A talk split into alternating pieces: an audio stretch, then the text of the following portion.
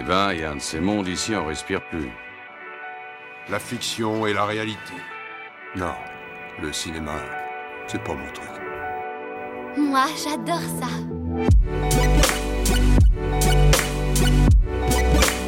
C'est vraiment un navet, ce film. Je trouve bon, moi, ce film.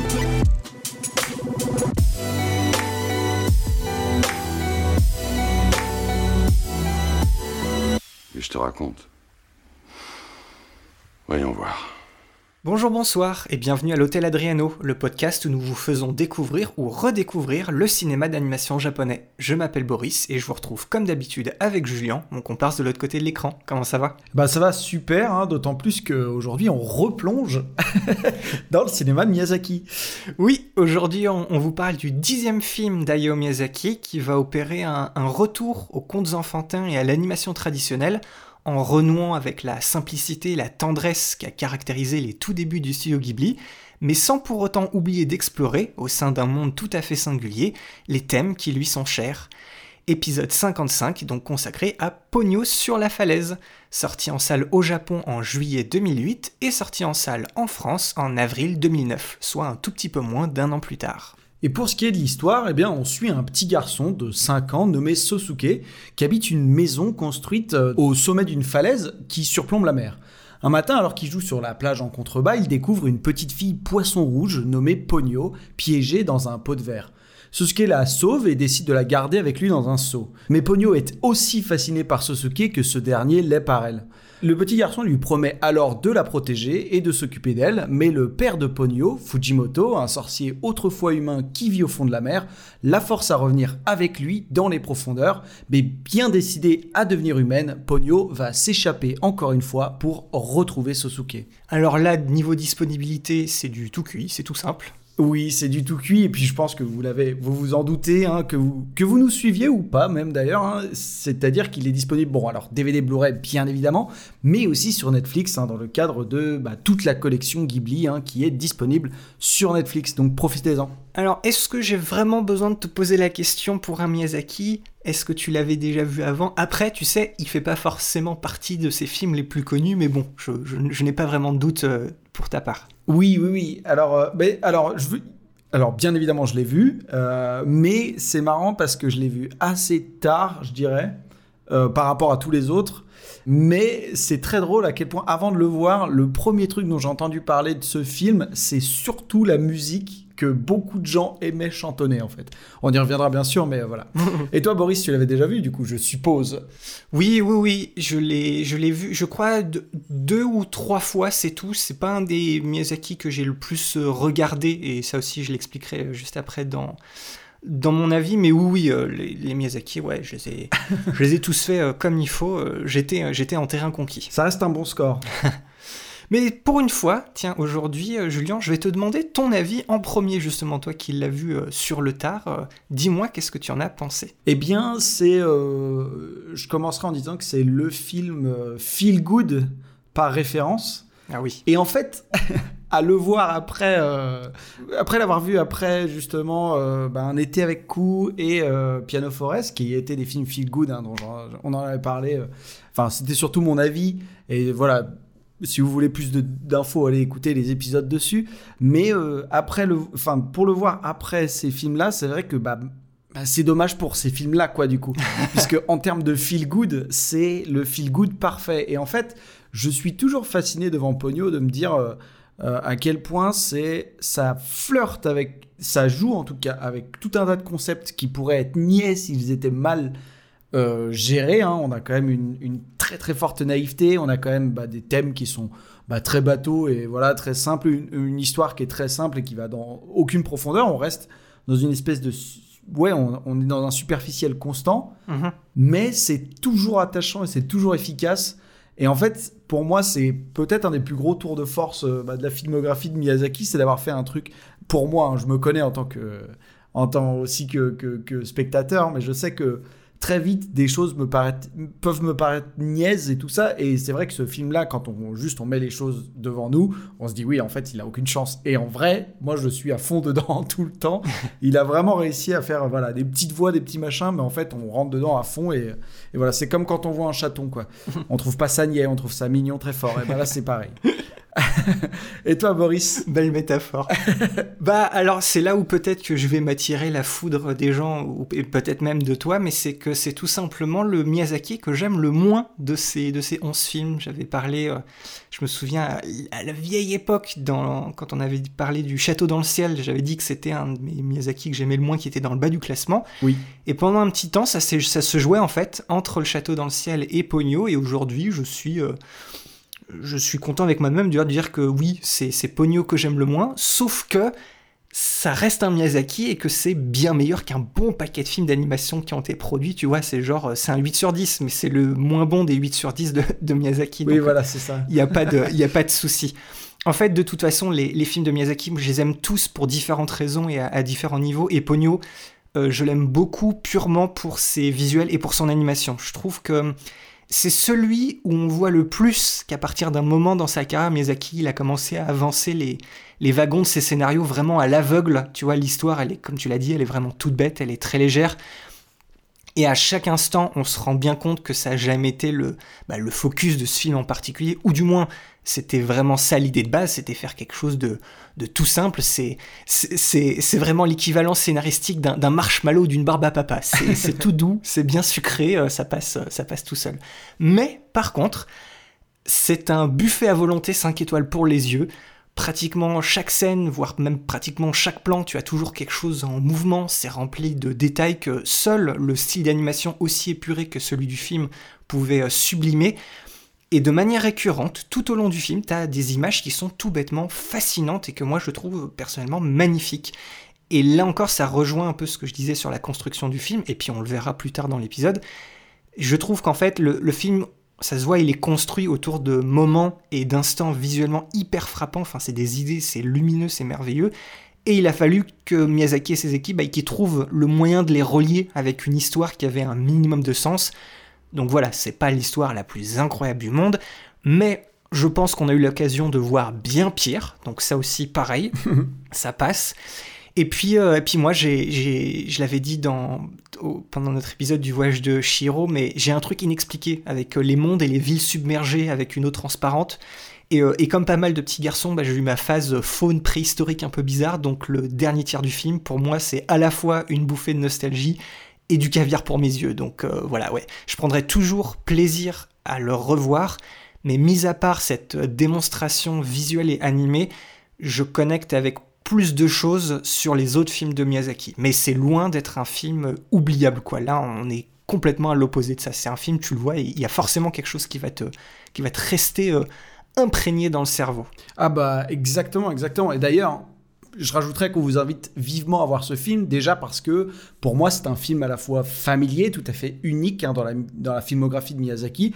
C'est comme tu le disais, c'est une parenthèse assez douce et joyeuse, hein, même très douce, Euh, plus enfantine certes que d'habitude, mais très très loin d'être idiote et dénuée de sens. Et oui, bah tout à fait. Puis voilà, pour en rajouter encore une couche, rien que visuellement, c'est, je pense que c'est un des plus beaux films de Miyazaki et même du studio Ghibli en général.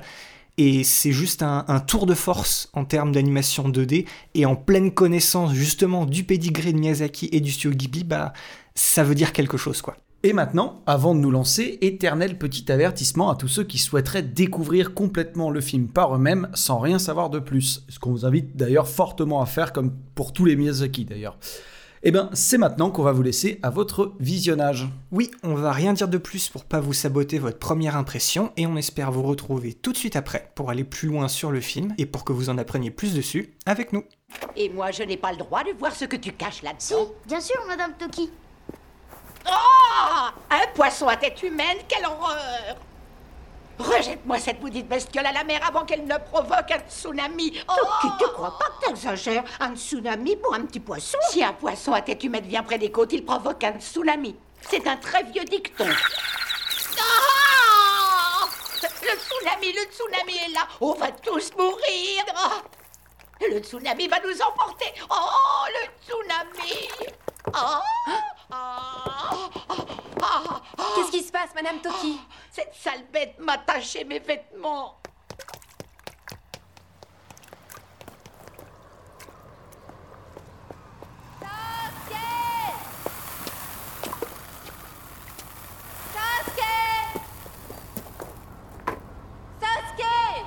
Remonte et viens t'excuser auprès de Madame Toki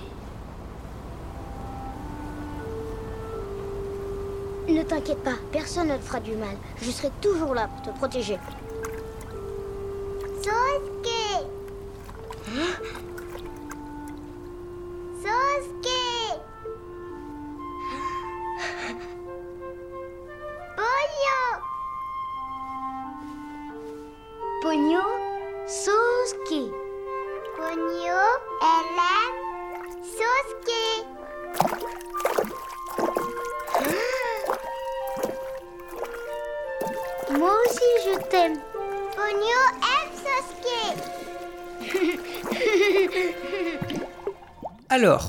le film dans son contexte, on part retrouver Hayao Miyazaki fin 2004, après la sortie du Château ambulant.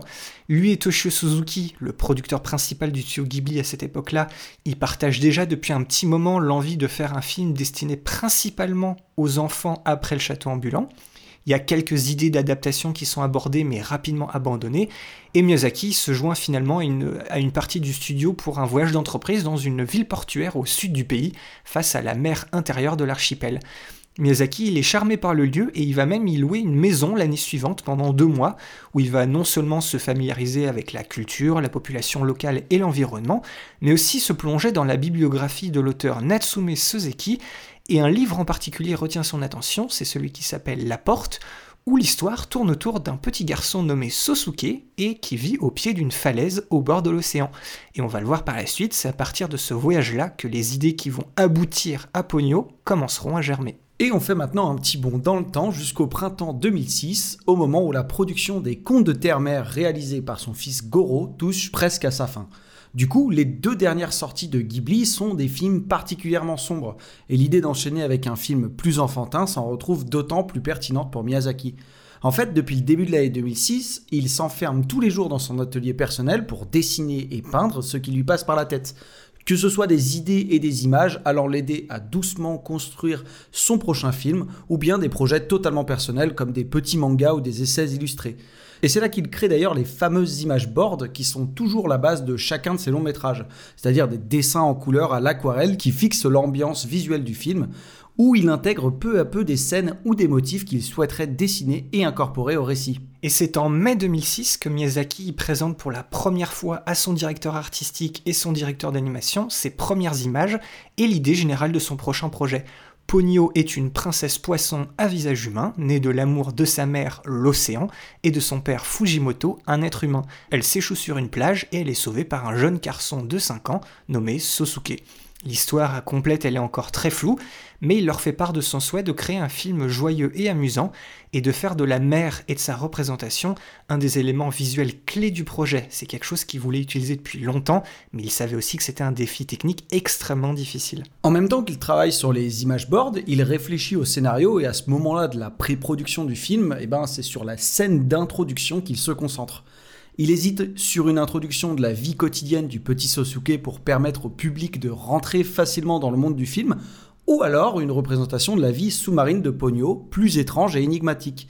Et comme pour lui un film trop compréhensible ne peut pas être intéressant au bout du compte, eh ben il retient la seconde option et son imagination fleurit au point où il termine très rapidement les images boards consacrées à cette introduction. Mais par contre, il reste très anxieux à l'idée de ce nouveau film parce qu'il souhaite trouver une approche totalement différente de celle de ses dernières réalisations reconnues mondialement pour la richesse de leurs images.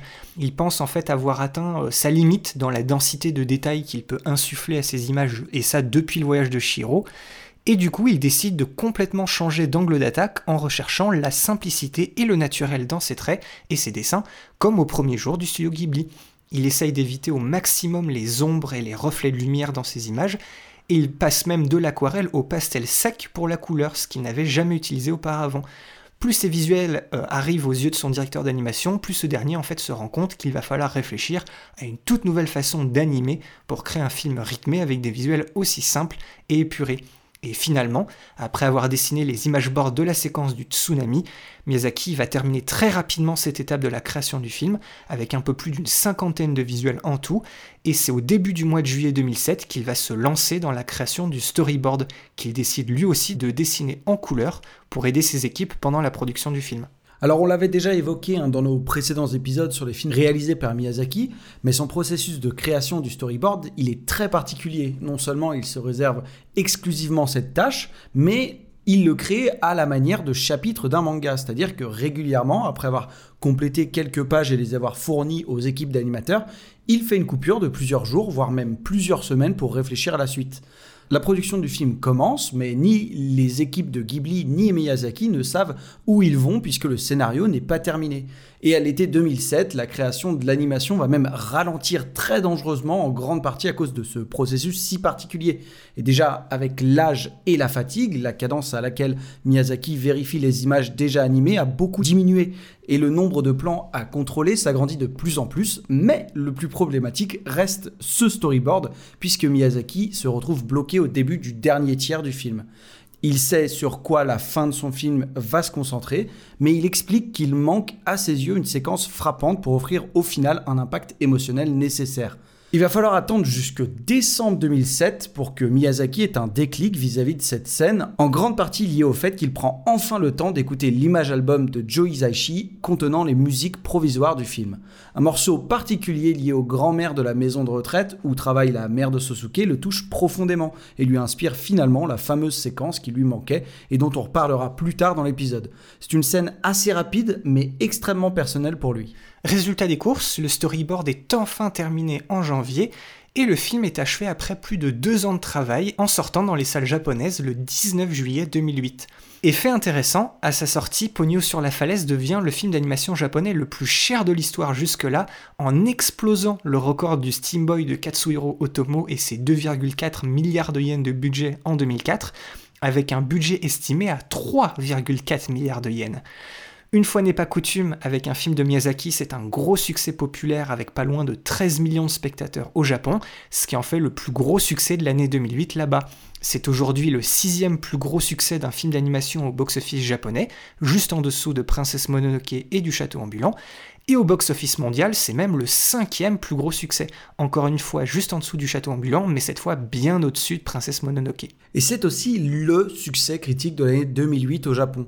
Les Tokyo Anime Awards lui attribuent 5 prix, à savoir meilleur film japonais, meilleur film d'animation, meilleur réalisateur, meilleur scénario original et meilleure direction artistique. Bizarrement, le film remporte le prix Noburo Fuji et non le prix Mainichi du meilleur film d'animation. Hein. Pour rappel, jusqu'en 1989, le prix Noburo Fuji était le prix récompensant le meilleur projet d'animation lors des prestigieux prix Mainichi. Mais au moment de la sortie de Kiki la petite sorcière, les prix Mainichi ont instauré un prix du meilleur film d'animation pour permettre au prix Noburo Fuji de récompenser les projets d'animation plus indépendants et au budget plus réduit ce qui ne caractérise pas vraiment pogno sur la falaise, si ce n'est qu'avec 1h41 au compteur, c'est le troisième film le plus court de Miyazaki. Et puis finalement, l'Académie japonaise lui remet le prix de meilleur film d'animation et pour la première fois de l'histoire de la cérémonie, un film d'animation est nominé et remporte le prix de la meilleure bande originale. Et comme pour le dernier film de Miyazaki, Le Château ambulant en 2004, Pogno sur la falaise a également eu l'honneur de se retrouver sélectionné en compétition lors de la Mostra de Venise à l'été 2008. Pour ce qui est de la France, le film il a eu son avant-première lors du Festival international de la BD d'Angoulême le 11 janvier 2009, avant de sortir dans les salles françaises le 8 avril. Avec un peu plus de 900 000 entrées, c'est le quatrième plus gros succès du studio Ghibli chez nous à sa sortie. Aujourd'hui c'est le cinquième, il y en a un qui est passé au-dessus. Et c'est assez surprenant de voir qu'il se situe juste en dessous du Château dans le ciel, qui est pourtant sorti chez nous 17 ans après le Japon en 2003. Mais ça s'explique tout simplement du fait que c'était le premier film de Ghibli sortant juste après le voyage de Shihiro chez nous, et du coup il y a eu comme un effet un peu locomotive vis-à-vis du public qui cherchait à découvrir bah, les œuvres de Miyazaki après le succès massif en salle du voyage de Shihiro en tant que film d'animation japonais en France. De manière générale, Pogno sur la falaise, il a été unanimement salué pour le retour de Hayao Miyazaki à une certaine forme de simplicité et surtout sur la beauté visuelle et la qualité de son animation. Mais cette simplicité a également été à l'origine de l'étiquette de film pour enfants qu'on lui a parfois reproché, en comparaison des derniers films du maître, en plus de certaines faiblesses rythmiques et scénaristiques, ce qui en fait un, un virage abstrait et surprenant à l'aube de la fin de carrière de Miyazaki. Et donc maintenant, il est temps de s'attaquer au fond, à savoir l'histoire et les thématiques du film. Alors on l'a dit, hein, Pogno sur la falaise, c'est le retour de Miyazaki à un cinéma plus simple, plus épuré, moins sophistiqué et bien moins baroque que ses dernières réalisations. C'est un conte léger d'abord, c'est une histoire d'amour candide entre deux enfants, avec d'un côté un petit garçon de 5 ans, hein, tout ce qu'il y a de plus normal, et de l'autre une petite fille mi-humaine, mi-poisson venant du fin fond de l'océan on a encore le droit à cette incursion du fantastique dans la réalité et une relation qui semble menacer l'équilibre naturel. Et c'est aussi un film au message universel, rempli de mystères et de séquences étranges, toujours liées et justifiées de manière générale à des événements magiques et surnaturels qu'il faut voir avant tout à travers le prisme dieu naïf et enfantin pour apprécier leur beauté. C'est une leçon magistrale à l'attention des adultes ayant oublié l'émerveillement du quotidien. Pour un enfant, la frontière entre le merveilleux et la réalité n'est pas clairement définie, et donc pour eux, tout est tangible dans le film. Que ce soit partir à l'aventure sur un jouet en forme de bateau devenu magiquement navigable, tout autant que la préparation d'un bol de ramen instantané. Les deux relèvent de la magie à leurs yeux. Oui, le film y véhicule dans son ensemble une image très positive, avec comme toujours chez Hayao Miyazaki, la mise en avant de sentiments nobles comme la fidélité, le dévouement, le courage, l'amitié, l'amour, la sincérité, le tout avec beaucoup de grâce et beaucoup de douceur. Miyazaki il explique qu'en grandissant, on doit apprendre à trahir ses promesses, et qu'avec ce film, il voulait tout simplement dépeindre un enfant qui lui tenait les siennes. Il y a une forme de bien-être et d'optimisme omnipotent qui se dégage de chaque scène. En filigrane et d'une manière plutôt comique, il dénonce quand même la pollution du fond des mers par l'homme et encore une fois la rupture imminente de l'équilibre entre le monde de la nature et celui des hommes. Mais ici, on a surtout l'impression de voir la, sérénité d'un réalisateur aujourd'hui plus âgé et qui a fait euh, la paix avec une partie de ses doutes et de ses regrets vis-à-vis du monde et de la vision plus pessimiste qu'il en avait au début de sa carrière. Podio sur la falaise, c'est aussi le film le moins loquace de toute sa filmographie. Ici, plus que dans tous ses autres films, on laisse les visages, leurs expressions, les mimiques et les situations s'exprimer plutôt que les mots pour transmettre le message au cœur du récit. La galerie de personnages est limitée et pourtant une grande majorité d'entre eux n'ont pas énormément de profondeur. Comme si on savait déjà tous d'eux et que Miyazaki pouvait du coup faire l'économie d'une présentation plus poussée. On commence le film dans un monde sous-marin étrange avec le personnage de Fujimoto, hein, le père de Pogno, et on ne saura jamais ce qu'il fait sous l'océan. On en prendra juste qu'il était jadis un humain ayant entretenu une relation avec Grande Mamare, la déesse des océans, qui est en fait une nouvelle invention de Miyazaki, et qu'il semble être un alchimiste. Son passé se résume à peu près juste à ça et ses motivations restent floues. Il est inquiétant, il est intrigant et c'est un gardien féroce de sa fille. Il nourrit même le dessein de faire disparaître l'humanité jusqu'à la moitié du film. Et pourtant, très vite, on s'aperçoit qu'il est surtout un grand maladroit, tant par ses actes que par ses intentions, finalement bienveillantes, envers la nature qu'il veut défendre et envers sa fille qu'il veut protéger d'un sort certainement funeste. Il met même finalement tout en œuvre pour sauver le monde mis en péril par les insouciances de sa fille.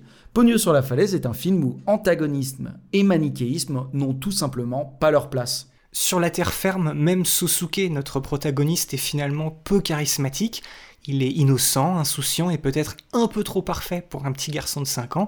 On n'aura jamais peur pour lui et il n'y aura jamais de tension autour de son personnage il est uniquement caractérisé par cette promesse qu'il fait à Pogno de la protéger. Cette promesse, elle va le guider tout au long de son aventure et ça va faire de lui un, petit garçon altruiste, protecteur et attentionné. Sa mère Lisa, elle, elle est caractérisée par sa témérité, sa franchise et parfois son impulsivité, mais aussi par sa dévotion dans son travail d'aide-soignante à la maison de retraite. On note aussi euh, une sorte de distance entre elle et son fils qui l'appelle uniquement par son nom. Lisa, elle, elle a en fait plusieurs facettes. C'est la figure maternelle classique, quand elle s'occupe de Pogno et Sosuke avec bonté et gentillesse. C'est aussi un peu la grande sœur qui est prête à regarder, à accepter le monde qui l'entoure à travers les yeux de Sosuke. Et c'est encore bah, une, petite fille quand elle est déçue, comme par exemple lorsqu'elle apprend que son mari ne rentrera pas au foyer, et eh bah, elle se met à bouder, et à ce moment-là, bah, les rôles sont totalement inversés, puisque c'est Sosuke qui va s'occuper d'elle et la consoler.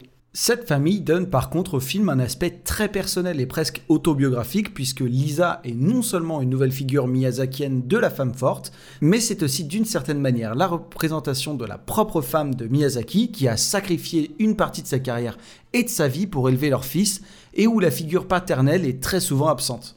On peut donc aussi facilement voir une sorte de transfert potentiel de la personnalité de Goro Miyazaki dans le personnage de Sosuke. Dans le film, son père, c'est un capitaine de bateau et il lui a probablement donné son goût prononcé pour la mer et les bateaux. Et comme il est très souvent absent, et ben cette passion permet aussi à Sosuke de tisser un lien avec son père, à qui il voue une grande admiration. C'est pour ça qu'il porte un soin tout particulier à son modèle réduit de bateau et à sa casquette de marin que son père lui a offert et qu'il a appris très tôt le morse pour communiquer avec lui. Finalement, la, la grande trouvaille du film, c'est évidemment celle du personnage de Pogno, qui au fur et à mesure de l'histoire va mûrir et devenir moins égoïste. Son humour, ses bouderies et son caractère changeant en font un être terriblement attachant, et paradoxalement, c'est probablement le personnage le plus humain du film on retrouve une nouvelle fois la très fine observation qu'a Miyazaki du quotidien et des enfants. Justement, les scènes de la vie quotidienne quand Ponyo se retrouve chez Sosuke, c'est des petits moments touchants de simplicité où le comique côtoie à la fois l'intime, l'émotion et l'innocence. Cette, cette Pogno un peu protéiforme, elle est au cœur d'une métaphore sur la quête d'identité. Elle change d'apparence constamment tout au long du film, en fonction de ses envies et de ses pouvoirs magiques, mais son véritable passage de poisson rouge à être humain, c'est lors de sa seconde fuite de chez elle au moment de la scène du tsunami. Mais cette transformation conférée par le sang de la blessure de Sosuke qu'elle soigne au tout début du film et des jardins d'alchimie de son père est aussi à l'origine de la perte de ses pouvoirs magiques. C'est symbolisé par le passage à travers le tunnel au dernier tiers du film. La veille, elle débordait d'énergie en prenant la forme d'une fillette normale capable de courir sur les vagues, et là, elle est exténuée et perd complètement son apparence humaine. Elle n'est plus du tout en contrôle. Lorsqu'elle ressemble à une sorte de, poulet à tête de grenouille, eh ben, c'est le symbole de sa profonde naïveté et simplicité, mais aussi de l'absence presque totale d'une personnalité quelconque. Et c'est cet état qui menace l'équilibre de la vie. Elle n'est plus poisson, mais pas tout à fait humaine non plus. Et elle doit donc choisir et s'extirper de cet état pour continuer à exister. Dans ce film, Miyazaki nous fait découvrir un monde fictif relativement proche du nôtre, du moins en surface et jusqu'à ce qu'il soit complètement recouvert par les eaux en seconde partie de film. Mais son idéalisme et son aspect merveilleux de tous les instants, c'est aussi potentiellement dû au fait qu'on le voit peut-être à travers les yeux de Sosuke. Dans la première partie du film, tout le monde semble voir en Pogno un petit poisson rouge inoffensif, et non un poisson à tête humaine, et en dehors de Sosuke, il n'y a que la vieille Toki, la vieille dame acariâtre de la maison de retraite, qui a l'air de voir la véritable nature de Pogno. Elle seule arrive à percevoir la divinité de ce petit poisson, mais aussi le danger potentiel qu'elle représente. Du coup, on peut se demander s'il n'y a que Sosuke qui perçoit la magie de ce qui l'entoure. Non seulement il voit Pogno, mais il lui parle et lui répond. Il est aussi le seul à visiblement voir les poissons liquides envoyés par Fujimoto, là où tous les pensionnaires de la maison de retraite et sa mère ne voient qu'une mère en furie. À partir du tsunami, on peut même se demander si tout ça n'est pas qu'un rêve. Personne ne semble s'étonner ou s'inquiéter du fait que des créatures tout droit sorties de l'époque du Dévonien aient remplacé la faune habituelle des fonds marins. Lors de la parade de bateaux, tout le monde a l'air heureux et pas vraiment inquiet de la situation, comme si le fait que la Terre soit complètement engloutie était une chose bénigne et sans conséquences graves. Même le dénouement final est relativement serein quand on comprend finalement que le monde est en danger de destruction et que Pogno peut être transformé en écume si Sosuke se trompe de choix.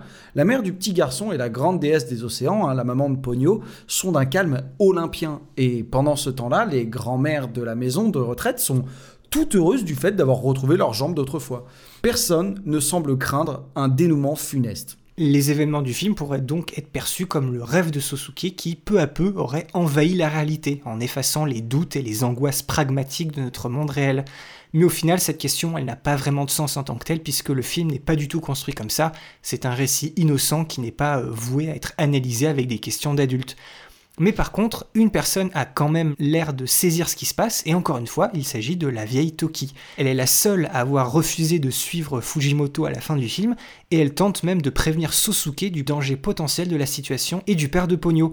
En mettant autant en avant ce personnage, Miyazaki il a l'air de nous montrer que la vieille dame a une place importante dans le cœur de Sosuke. Elle n'a beau pas vraiment être très sympathique avec lui, c'est la seule personne qui semble réellement le comprendre. Et la scène finale où Sosuke confie Ponyo à la vieille dame, ça symboliserait donc une espèce de, scène de retrouvailles et de réconciliation, euh, encore une fois peut-être complètement fantasmée par le petit garçon. Et c'est cette scène-là qui a obsédé Miyazaki lors de la création du film au moment du storyboard. Elle symbolise d'après lui les retrouvailles avec sa propre mère, décédée il y a de nombreuses années, ce qui appuie encore plus l'aspect personnel de ce film à ses yeux. La représentation de sa mère dans son cinéma était d'ailleurs déjà présente à travers le personnage de Dora, la matriarche des pirates, dans Le Château dans le ciel, et surtout dans celui de la mère dans Mon voisin Totoro. Et en parlant de ça, de toute la filmographie de Miyazaki, le rapprochement entre Pogno sur la falaise et Mon voisin Totoro est de loin le plus répandu et le plus tentant en surface. Il est bien question dans ces deux films d'une histoire plutôt simple, avec deux jeunes enfants, des scènes de la vie quotidienne et la découverte d'un monde étrange et merveilleux. Mais pour le coup, le récit de Pogno est plutôt à l'opposé de celui de mon voisin Totoro. Oui, en effet, les aventures de Mei et Satsuki s'inscrivaient dans le monde bien réel et concret du Japon des années 50, où elles découvraient par petites touches le monde des esprits à travers des petites scènes courtes, intenses, et d'autant plus magiques qu'elles étaient rares, alors que Pogno opte d'emblée pour un ton différent, avec une première scène totalement à l'inverse de cette scène terrestre, dans un monde normal et compréhensible pour le spectateur. Miyazaki, ici, il préfère littéralement nous plonger dans un monde sous-marin fascinant et étrange, où un engin sous-marin à nageoires et à bulles, avec sur son pont un étrange personnage distillant des liquides mystérieux, apparaît au milieu d'un ballet hypnotique de méduses et de poissons aux formes étranges.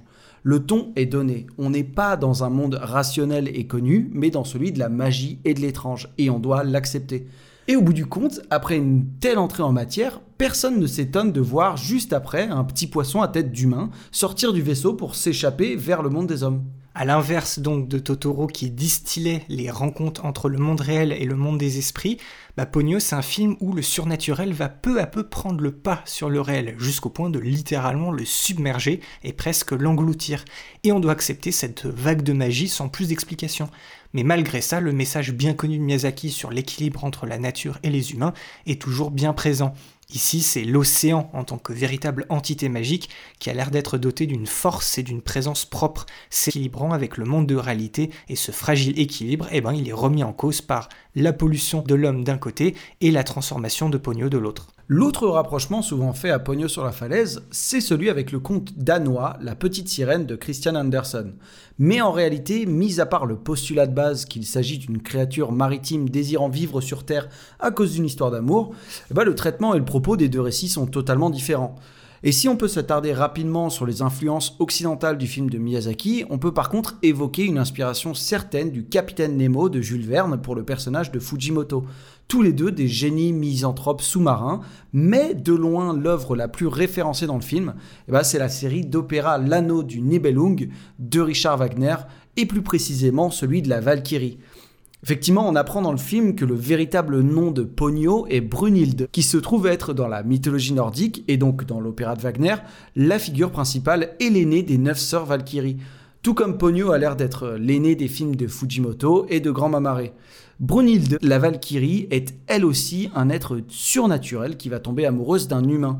Et puis on reparlera de l'hommage le plus évident qu'a fait Miyazaki à l'opéra de Wagner quand on apportera la musique du film un peu plus tard. Mais derrière l'apparente originalité du choix de Miyazaki d'avoir ancré pour la première fois l'action de son film dans le monde des océans, Pogno sur la falaise reste un film profondément miyazakien. Et la filiation la plus appuyée du film, n'en déplaise à Julien, c'est celle avec le second moyen métrage Panda Petit Panda réalisé par Isao Takahata en 1973, mais où Miyazaki avait été euh, scénariste, concepteur scénique et animateur clé toute la seconde partie de Pogno où elle et Sasuke partent à la recherche de Lisa en bateau en naviguant au-dessus de leur monde englouti par les eaux, c'en est une relecture directe jusqu'à la réutilisation même de certains plans de caméra. Les motifs provenant de la filmographie de Miyazaki en tant que réalisateur ne sont pas en reste non plus. On parlait de mon voisin Totoro, et ben l'air que Lisa chantonne rapidement à un moment en prenant son suke dans ses bras, et ben c'est rien d'autre que le thème du générique d'intro de Totoro. On peut aussi évoquer les petits crustacés noirs s'échappant devant Sosuke au début du film qui rappellent les noirs-rôdes fuyant l'arrivée de Mei. On trouve dans l'introduction de Pogno un hommage probablement conscient à Nausicaa de la vallée du vent lorsqu'elle se glisse sous une méduse pour observer le ciel, comme Nausicaa sous le globe oculaire d'une carapace d'Omu.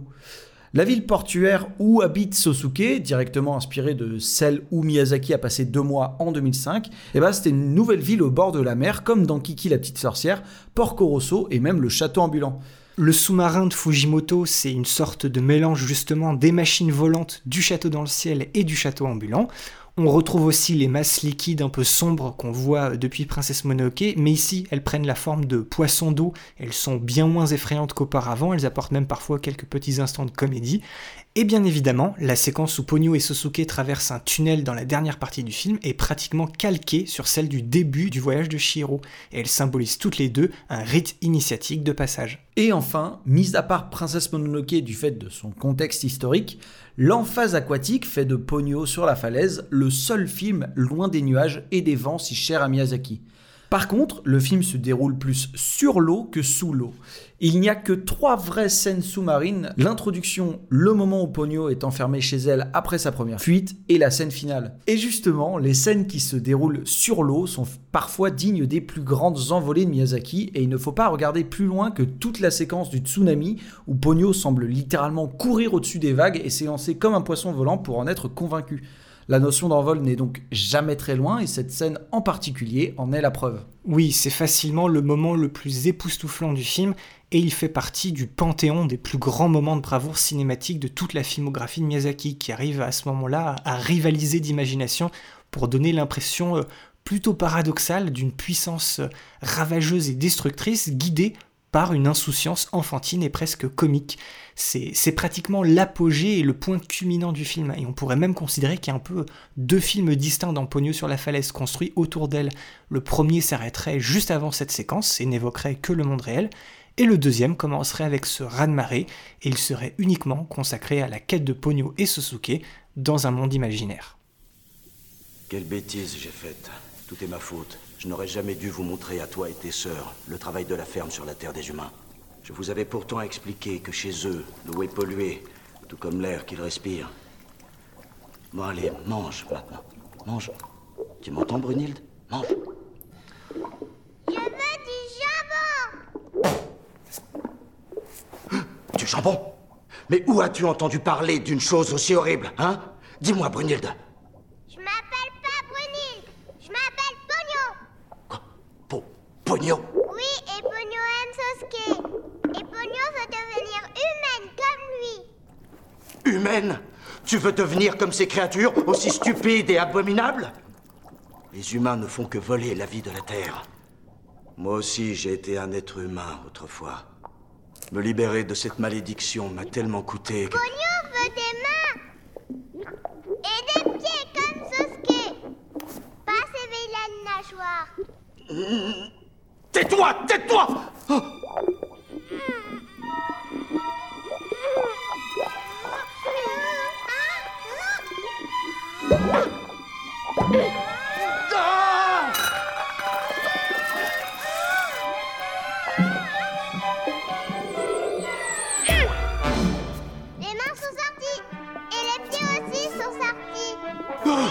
Non, ce n'est pas possible. J'espère que tu n'as pas goûté au sang des humains. Je vais revoir Sosuke. Tu y as goûté Leur sang a contaminé tes cellules et ton ADN humain s'est réveillé. Redeviens comme avant, comme avant, comme avant, comme avant. Ah Après le fond, parlons un peu de la forme, à savoir l'esthétique et la réalisation du film. Et s'il y a une chose qui est claire comme de l'eau de source, hein, sans mauvais jeu de mots, c'est que les choix artistiques de Pogno sur la falaise sont de loin les plus grandes qualités du film. Et c'est eux qui lui donnent une sorte d'originalité très osée à l'ère du tout numérique dans l'animation. Et ça, même au Japon, où le mélange 2D, 3D est plus que bien installé dans l'industrie depuis le début des années 2000. C'est un retour à la simplicité, non seulement dans la narration, mais aussi dans le dessin des personnages. Bien plus dépouillé que dans ses derniers films, comme au début de la carrière de Miyazaki. Mais par contre, il est très évident quand on voit le film que le traitement de l'eau, lui, est remarquablement poussé pour un film d'animation traditionnel. Et à notre humble avis, il n'existe pas vraiment d'équivalent au monde d'un film en 2D où une telle emphase a été donnée et un tel soin a été apporté à l'eau et tout ce qui est liquide de manière générale. Ce qui est traditionnellement quelque chose de très difficile à animer correctement. Miyazaki lui-même, dès le storyboard, a dessiné la grande majorité de l'imagerie de l'océan et des vagues en expérimentant pour en faire un élément le plus expressionniste possible. Et d'ailleurs, après la sortie américaine du film, une des figures légendaires du studio Pixar, à savoir John Lasseter, hein, également en charge de cette version américaine, a déclaré qu'il n'avait jamais vu de l'eau aussi admirablement animée que dans ce film. Le point sur lequel Miyazaki a le plus et ça justement dès la pré-production, c'était de ne pas avoir recours à l'animation 3D sur ce film et de travailler au maximum de façon traditionnelle. C'est non seulement une sorte d'acte résistance de sa part, mais c'est aussi à ses yeux le meilleur moyen de se différencier de cette mode du cinéma d'animation, japonais et international.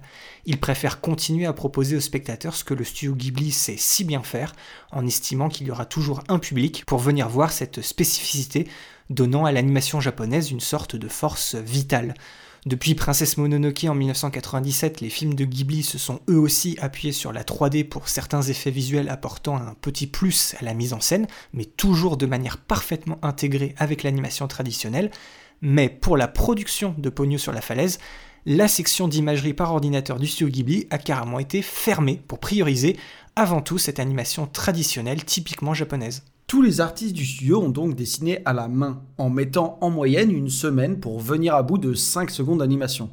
Entre les dessinateurs, les décorateurs et les coloristes, c'est un peu plus de 350 personnes qui ont travaillé sur ce film. Au final, il a fallu quelque chose comme 170 000 dessins individuels pour créer le film. Et à ce jour, c'est encore le record pour un film de Miyazaki et même pour le studio Ghibli. Et à notre connaissance, il n'y a que le film Steam Boy de Katsuhiro Otomo en 2004 qui a fait mieux avec 180 000 dessins, auxquels on peut en rajouter 400 entièrement réalisés en 3D. Pour relever ce défi, Miyazaki il s'est entouré d'une partie de ses collaborateurs les plus fidèles et surtout les plus indiqués vis-à-vis de cette approche visuelle si particulière. Le directeur d'animation, Katsuya Kondo, il avait déjà travaillé à ce poste sur Kiki la petite sorcière, mais c'est son travail d'animateur et de cara designer sur un précédent court-métrage de Ghibli au début de l'année 2006, intitulé La chasse au logement, qui lui a valu d'être désigné par Miyazaki à ce poste. Ce cours, comme Pogno sur la falaise, il utilisait des lignes simples, de grands aplats de couleurs sans beaucoup d'ombrage et une animation entièrement faite à la main. Et Kondo, il avait à ce moment-là fait part de son désir de pouvoir travailler sur un long métrage du studio si jamais il pouvait continuer à explorer cette esthétique-là. Pour ce qui est de la direction artistique, c'est un des piliers du département décor de Ghibli qui s'en est chargé, en la personne de Noburo Yoshida. Son style personnel de dessin se rapprochait déjà de celui des livres illustrés pour enfants, et lui aussi avait eu l'occasion d'expérimenter en 2001 sur un court métrage du studio Ghibli, celui appelé La Grande Excursion de Koro, en s'inspirant du style de l'illustratrice Akiko Hayashi auquel il avait ajouté sa patte personnelle. Et on retrouve sensiblement la même approche sur Pogno. En fait, avec ces deux exemples, on se rend également compte de l'importance fondamentale des courts-métrages du studio Ghibli dans la création des longs métrages. Dans cette équipe artistique, il faut aussi obligatoirement citer Michio Yasuda, la fidèle coloriste et collaboratrice de longue date de Miyazaki, qui a elle aussi joué un rôle capital dans le processus de création de ce style visuel spectaculaire, aux couleurs pastel et aux décors crayonnés qui ont même l'air de faire ressortir le grammage du papier, mais toujours au service de l'intensité dramatique du film. Il lui donne une identité visuelle unique et étonnamment forte. En fait, si on devait résumer visuellement le film, on pourrait dire que c'est comme si un livre pour enfants avait pris vie sous nos yeux. Pogno à elle seule, dans ses mimiques, ses expressions et ses métamorphoses, est un spectacle de tous les instants. C'est le fruit non seulement du travail et du sens du détail fantastique de Miyazaki, mais pour tout ce qui touche spécifiquement aux transformations de Pogno, il faut rendre à César ce qui est à César et souligner qu'elles sont pratiquement toutes dues à Shinji Otsuka, un animateur talentueux et collaborateur régulier du studio Ghibli, ayant aussi travaillé sur des films de renom comme L'épée de Kamui, Akira, Jinro la brigade des loups ou encore Millennium Actress. Le grand défi artistique et formel pour Miyazaki sur Pogno, c'était de représenter l'océan comme une entité vivante. Au-delà de la représentation et l'animation de la mer, il a aussi apporté une attention toute particulière aux créatures sous-marines magiques qu'il a imaginées et qui viennent renforcer l'idée que l'eau est un personnage à part entière. Pogno pourrait être en fait un film unique dans la mesure où certains aspects des images sont constamment en mouvement. Au milieu des années 80, Miyazaki l'expliquait dans un de ses écrits qu'il désirait un jour créer un film d'animation sur le fonctionnement microscopique et infiniment détaillé d'un arbre, tout en admettant que l'effort serait forcément voué à l'échec, parce que le résultat ce serait un film essentiellement sans intrigue. Mais c'est toujours quelque chose qu'il voulait faire à un moment donné de sa carrière. Et en un certain sens, c'est un peu ce qu'il a réussi à faire avec Pogno. Plus que de créer et d'animer des décors, des objets et des personnages, il a donné vie à un véritable environnement. Au moment de la création de la scène du tsunami, Miyazaki s'est particulièrement inquiété de la quantité de poissons géants qui devaient être présents à l'écran sans que cela rebute le public et qu'il atteigne toujours son objectif. Pour lui, les petites sœurs de Ponyo transformées par les liquides alchimiques de Fujimoto doivent avant tout donner l'impression d'une explosion massive de vie en jaillissant et en venant frapper l'eau de mer. Il a notamment longuement expliqué à ses collaborateurs comment il imaginait voir bouger les poissons d'eau, ces étranges masses d'eau animées, pour qu'ils comprennent bien l'objectif esthétique de ces scènes.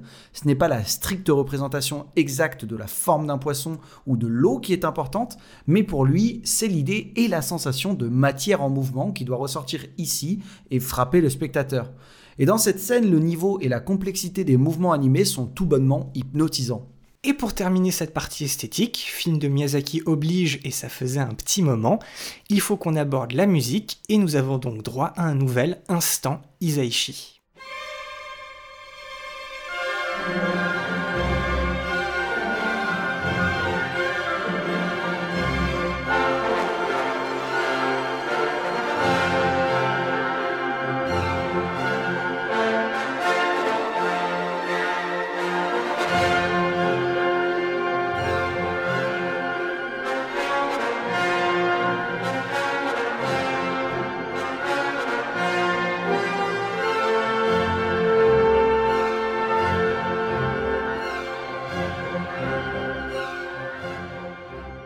On parlait tout à l'heure quand on évoquait euh, ses influences, mais Pogno sur la falaise ne serait sans doute pas le même film si Hayao Miyazaki n'avait pas autant écouté l'opéra La Valkyrie de Richard Wagner pendant la construction du storyboard.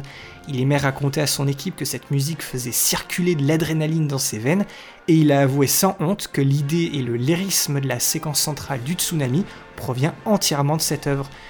Et pendant cette scène, Isaichi l'a donc lui aussi rendu un hommage bien appuyé au compositeur allemand et plus précisément au morceau La chevauchée des Valkyries et sa mélodie de cuivre très reconnaissable qui avait déjà été rendue célèbre au cinéma grâce à son utilisation tout aussi iconique dans le film Apocalypse Now de Francis Ford Coppola en 1979.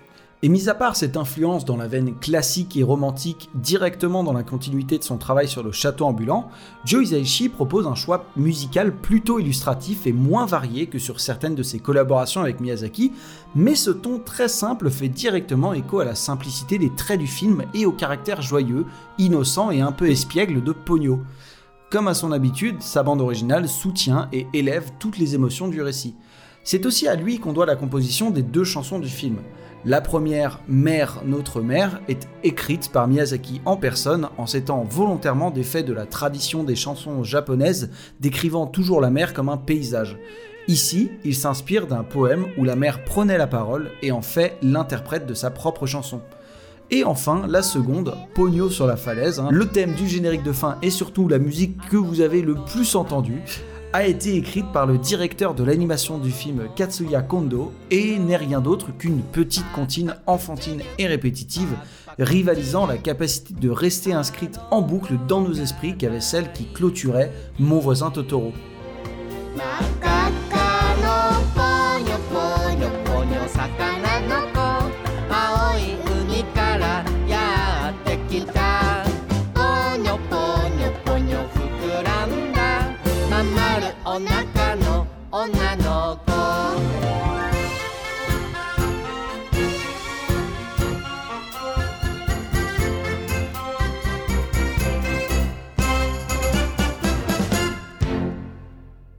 Et maintenant qu'on vous a tout dit, ou presque, c'est parti pour le C'est quoi ton plan? Comme d'habitude, on a tous les deux choisi un plan qui nous a marqué pour une raison ou une autre et on en discute. Et si vous voulez les retrouver, ces plans, eh ben, ça se passe sous les posts Facebook et Twitter de l'épisode. Alors Boris, on va commencer par toi. C'est quoi ton plan? Alors, j'aurais pu choisir la séquence du tsunami, mais on a déjà tout dit dessus et c'était presque trop facile. Effectivement. Il y avait aussi le, plan hommage au, tunnel du voyage de Shiro qui, moi, m'avait marqué la première fois que j'avais vu le film.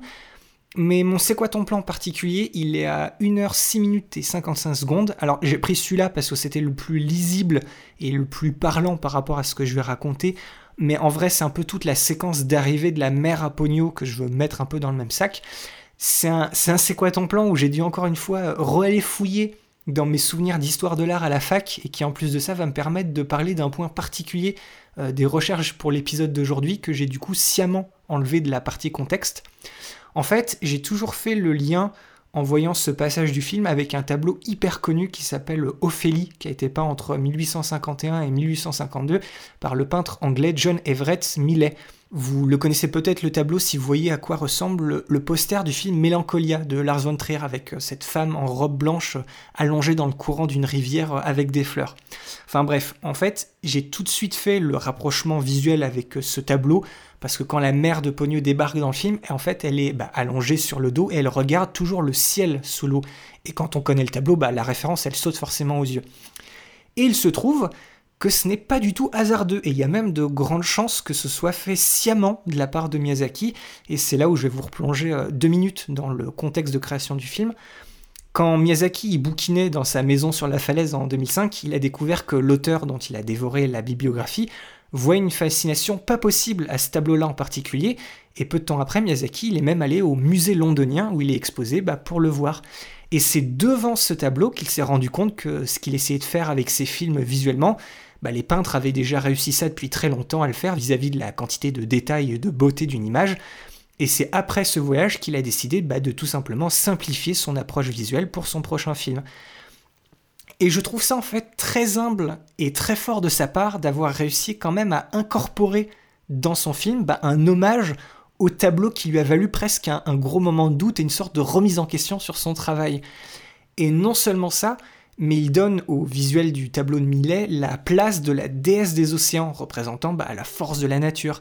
Aussi, tu remarqueras avec la même lumière dorée hyper spécifique qu'il avait utilisée pour l'apparition du dieu cerf dans Prince Mononoke. Et venant de Miyazaki, bah ça, ça veut dire, ça veut dire beaucoup. Oui. Et ce qui est drôle, c'est que sans le vouloir, du moins je crois, il inscrit même bah, cette imagerie-là dans les lignes directrices du mouvement artistique anglais euh, auquel bah, le tableau Ophélie appartient. C'est là où je vais faire un peu d'histoire de l'art, c'est le mouvement, c'est celui qui s'appelle le mouvement des pré-raphaélites, qui voulait en fait revenir aux peintures italiennes euh, réalisées juste avant les grands maîtres de la Renaissance, d'où le nom bah, en fait avant Raphaël, avec en fait des, des images originales, sincères et pas simplement belles d'un point de vue purement technique, pour s'adresser en fait à l'esprit et au cœur du spectateur et pas seulement à ses yeux. Et en plus de ça, les, femmes qui sont peintes généralement par le mouvement pré-raphaélite, elles étaient toujours en fait des symboles mythologiques et poétiques plus que des personnes à proprement parler. Ophélie, c'est un personnage qui est tiré de la pièce euh, Hamlet de Shakespeare. Et Miyazaki, lui, bah, c'est carrément la déesse des océans. Donc je trouve qu'en fait, avec cette idée-là, il a visé euh, en plein dans le mille. Donc euh, voilà, voilà. je, je vais m'arrêter là. Non, mais j'ai beaucoup connecté avec le, bah, justement le rapprochement que tu as fait aussi avec, euh, avec euh, Princesse Mononoke, enfin l'apparition du dieu cerf. C'est vrai que quand j'ai vu pour la première fois, je crois, cette scène, c'est la, la fois où je me suis dit, je crois que. Euh, enfin, c'est la fois où je me suis dit, ouais, je re-ressens ce côté mystique euh, qui a euh, quand justement il voit le dieu cerf, euh, même quasiment toutes les apparitions du dieu cerf, mais surtout la première fois où il le voit à travers le bois et tout. Il y a un côté déjà, mais aussi c'est pour moi fait en sorte que, enfin, au niveau narratif, ça, la narration a, a, son rôle à jouer aussi là-dedans, c'est que on ne sait encore rien de cette, de, de, de, ces, enfin, on va dire ces personnages, de surtout ces éléments de narration en fait. Mm au moment où ils arrivent. Euh, et, je trouve ça en plus hyper fort justement de travailler l'arrivée avant tout visuelle plutôt que narrative. Et euh, ça les rend justement mystiques très vite en fait. C'est ça, et d'en faire un, élément plus grand que nature dès le moment où elles apparaissent euh, à, l'image. Ouais. Exactement. Alors du coup, toi Julien, je vais te poser la même question, et c'est drôle parce que ça nous arrive très souvent, mais quand je vois ton, ton c'est quoi ton plan, je retrouve la composition de mon C'est quoi ton plan Exactement. On a tous les deux une image avec un point de vue euh, bah, par le dessus, avec une espèce de diagonale qui va de en haut à droite vers le en bas à gauche. Alors Julien, dis-moi tout, c'est quoi ton plan? Je, je, me disais exactement la même chose et du coup, bah, euh, bah auditeur, je vous invite vraiment à venir euh, voir nos deux C'est quoi ton plan côte à côte parce que là, je crois que c'est la version la plus, la plus parlante en fait de, d'une, vraiment d'une. On est connecté un parallélisme en fait entre nos deux plans. On est connecté, c'est incroyable. On sait pas, on sait pas euh, on ne s'est pas du tout parlé avant, hein, je préfère vous le dire. Alors, mon plan, euh, c'est, il situe, oui, plus loin que le tien, c'est 1h20, c'est vraiment dans, ce, fameux bah, deuxième tiers, juste avant le, dernier acte du film où ils vont plonger dans l'eau et il va y avoir la résolution et du coup le choix de Pogno. Euh, là, on est toujours dans euh, ces espèces de péripéties slash jeu finalement dans un monde euh, qui est englouti par la mer. Euh, et où euh, justement il y a eu, euh, bah, enfin ils ont, grâce à Pogno, grossi le, bateau. Ils ont pu, enfin c'est un petit bateau à bougie. Ils ont, enfin Pogno a réussi à le grossir et donc du coup ils se baladent sur ce bateau. Sauf que bon voilà, la, bougie est morte et il faut maintenant le pousser. Donc c'est Sosuke qui s'y met, alors que Pogno est exténuée. On en a parlé un peu plus tôt dans l'épisode. Elle est exténuée et elle dort sur le toit du bateau. Et on a ce plan qui est très très beau, hein. enfin à la fois bien composé, mais surtout avec des très belles couleurs, une très belle lumière. Euh, et surtout ce fameux travail sur l'eau et on voit le, plan par au-dessus avec Sosuke qui pousse en, nageant derrière le, le bateau et, euh, et moi en fait c'est un peu un plan qui m'a fait euh, qui m'a fait réfléchir surtout à pourquoi j'aimais la narration ou même peut-être l'absence de narration de ce film ou en tout cas le côté très flottant des événements, le fait qu'ils arrivent, que ça touche pas vraiment grand monde en fait. J'aime bien ça parce que, et je pense que là je vais faire un, rapprochement un peu cruel, je l'admets, avec un, film comme Piano Forest qui met en scène aussi des enfants et qui les met plutôt au milieu, au centre de l'histoire, c'est que là le parti pris est quand même assez fort d'avoir des enfants, ce sont les enfants qui mènent la barque et qui mènent non seulement l'histoire, la caméra les suit bien sûr, mais le monde en- avec eux. Et on en a parlé, hein, tout ça ne pourrait être qu'un rêve, mais pour moi, il y a aussi cette dimension, on peut le voir comme ça, de... Et là, tu sais, quand les enfants y jouent, ils disent, et là on disait que, et là on disait que, Mm. euh, en gros, j'arrivais sur des tsunamis, et là on disait que, et en fait, le film est, euh, marche à ce moteur-là, en fait au moteur de ces enfants imaginent leurs propres, euh, enfin fantasment leurs propres aventures et en fait ces aventures-là sont littéralement mises euh, devant nous, voilà, euh, et, sont un peu, oui, mises en, image quoi. Et ce que j'aime beaucoup avec cette, métaphore en gros de, de l'eau qui recouvre tout, c'est que c'est vraiment leur imagination qui devient de plus en plus présente et qui vient recouvrir le monde tel qu'il est. Et j'aime beaucoup ce truc-là, en fait. Le côté, euh, dans, dans de l'eau, tu sais, les, choses peuvent flotter, les, tu peux agencer un peu les choses. La gravité ne, ne, ne, ne- te, ne te marque plus. L'eau, elle a aussi un, caractère qui est très bah, maternel, le très euh, cocon, euh, tous les bruits se taisent, tu vois, c'est un endroit où on peut se réfugier aussi. Et c'est quelque chose qui me fait... c'est un concept qui me fait assez kiffer. Et en plus de ça, quand on met euh, à côté le, côté entraide des deux enfants, c'est-à-dire que voilà, il y en a une, c'est celle qui a créé le bateau, qui s'endort sur son bateau, mais qui est maintenant poussée par Sosuke, qui lui à la base avait, enfin, je trouve qu'il y a une espèce de cercle un peu vertueux entre ces deux enfants qui est mis qui est un peu mis en place, euh, voilà que je trouve fondamentalement à la fois mignon, euh, pertinent et, et très efficace en fait si on commence à voir les choses sous cet angle-là. Alors effectivement, en tant que scénario, en tant que narration, voilà, c'est un film qui se tient pas trop, mais en tant que concept, eh ben c'est étonnamment solide en fait. Au final, tu vois, pour moi, en tant que ce concept à travers ce prisme-là, ce filtre-là, bien sûr.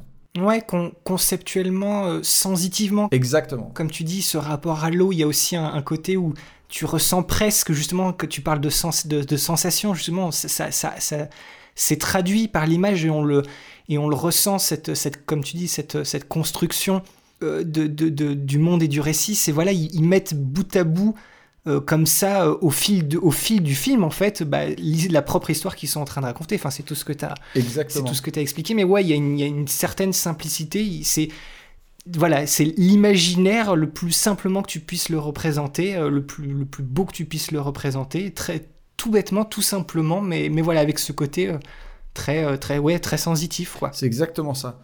Et je rajouterais aussi le côté, euh, si, vous, agrandissez l'image, parce que je pense que si vous le regardez juste en miniature, ce sera peut-être pas assez. Si vous agrandissez l'image, vous pourrez voir que le travail sur les arbres Et euh, bah, du coup, sensiblement différent du travail qu'on a pu avoir sur d'autres films précédents de Miyazaki. Enfin, le travail sur des décors en général, c'est des, décors qui sont ici bah, justement très pastel, très, on va dire secs, très crayonnés encore. Mhm. Euh, et, et- et justement, je trouve le contraste très doux, euh, enfin, avec les, les personnages en fait qui eux sont en aplat de couleurs, avec bon, des ombrages et tout ça, mais c'est voilà, c'est des couleurs euh, pleines et, et- et amples. Et l'eau aussi qui est travaillée de la même manière que les personnages. Et du coup, en fait, on a ce véritable contraste de cette eau qui paraît très douce sur un décor qui est un peu plus rugueux, on va dire, de texture en fait. Et c'est encore une fois, pour moi, ça appuie encore ce, côté euh, bah, un peu conceptuel justement. Ouais, voilà, le, encore une fois, le contraste, la, la séparation un peu euh, conceptuelle entre le monde de la réalité, enfin les décors, et l'action, ce qui se passe dans le film, qui peut être euh, bah, pensé comme justement comme un rêve. Tout ce qui se passe, tout ce qui est en mouvement à l'écran, tout ce qui bouge, bah voilà, animé d'une façon totalement différente de ce, la, la réalité est- est représentée graphiquement avec ces, avec ces choix-là. Donc oui, bah, tout est logique, tout se, tout se recoupe, mais ça voilà, c'est la, c'est la grande qualité des films de Miyazaki, même dans son plus simple et le plus enfantin. Bah, il y a tout, tout le- le- c'est ça, le, on, on- on l'a souvent dit ça dès le, dans les premiers épisodes quand on parlait de films de Miyazaki, mais c'est qu'il a un talent pas possible pour créer des, des environnements cohérents. La cohérence des univers qu'il crée, c'est toujours euh, fantastique à voir et, et Pogno ne fait absolument pas exception à ça. Absolument pas, non. Fujimoto, Ma bien-aimée, tu es venue pour nous. L'océan est d'une telle beauté. Il est rempli de magie et de puissance comme si nous étions revenus à la période du Dévonien. Oui, mais notre fille Pogno me crée bien du tracas. Elle a bu du sang humain et elle m'a vidé toute ma réserve d'élixir. Pogno Ce joli prénom lui va bien.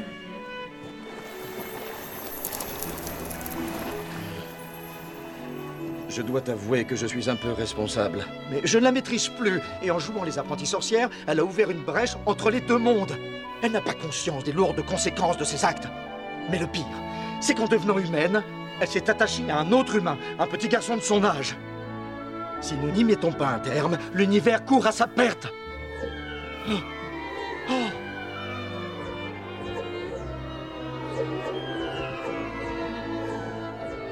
Le chaos a déjà commencé. Regarde, les satellites artificiels tombent du ciel, les champs gravitationnels sont perturbés.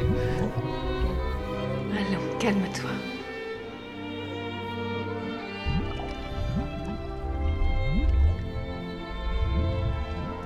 Sosuke, c'est ainsi que se prénomme le petit garçon. Vous aimez toutes beaucoup votre grande sœur, n'est-ce pas, mes chéris? Écoute, mon aimé, si nous laissions Pogno vivre son expérience humaine. C'est une très ancienne magie. Si l'amour de Sosuke est sincère, Pogno restera humaine pour toujours et elle perdra ses pouvoirs magiques. Mais si jamais, si jamais cette méthode échouait, notre petite fille se transformerait en écume. Oui, mais nous sommes nés de l'écume et nous retournerons à l'écume. Elle est si petite. Elle n'a que 5 ans. C'est encore trop tôt.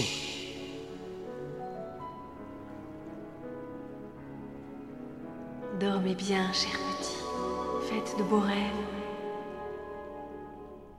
Et bien voilà, cet épisode sur Pogno sur la falaise d'Hayao Miyazaki touche maintenant à sa fin. On espère que ça vous a plu et avoir éveillé votre curiosité pour découvrir ou redécouvrir ce film, où Miyazaki déploie à la fois toute sa poésie, son intelligence et sa sensibilité pour un spectacle visuel de tous les instants qui, sous son apparente simplicité, n'est rien d'autre qu'une ode à l'imaginaire et à la naïveté touchante de l'enfance. Comme toujours, vous avez notre Gmail et nos liens Facebook et Twitter dans la description de l'épisode.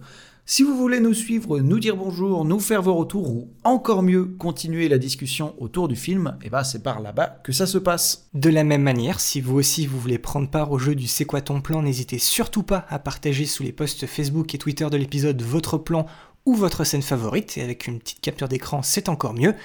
On est toujours très curieux avec Julien de voir ce qui vous marque dans les films qu'on vous propose avec notre émission. Et comme je l'ai dit euh, au tout début dans mon avis, avec Pogno sur la falaise, il y a le choix. Oui, absolument. On compte aussi sur vous pour partager l'émission autour de vous. Que vous soyez des habitués ou que vous nous découvriez tout juste, le bouche à oreille, une note et un petit commentaire sur votre app de podcast favorite ou encore le partage de nos liens PodCloud et Spotify, tout ça, ça nous aide beaucoup à faire découvrir notre émission. Alors un grand merci à vous d'avance, ça fait toujours plaisir. Encore merci d'avoir tendu une oreille ou deux et on se retrouve dans notre prochain épisode consacré au dernier grand film d'animation en date de Mamoru Oshii où il semble avoir atteint la limite de son cinéma, contemplatif, introspectif, mélancolique et privilégiant de longues réflexions sur la place et le but de la jeunesse actuelle au milieu de quelques sursauts techniques en plein ciel tout simplement ébouriffants. On vous parlera de tout ça la prochaine fois dans notre épisode sur The Sky Crawlers. À la prochaine donc, et ciao bye Salut tout le monde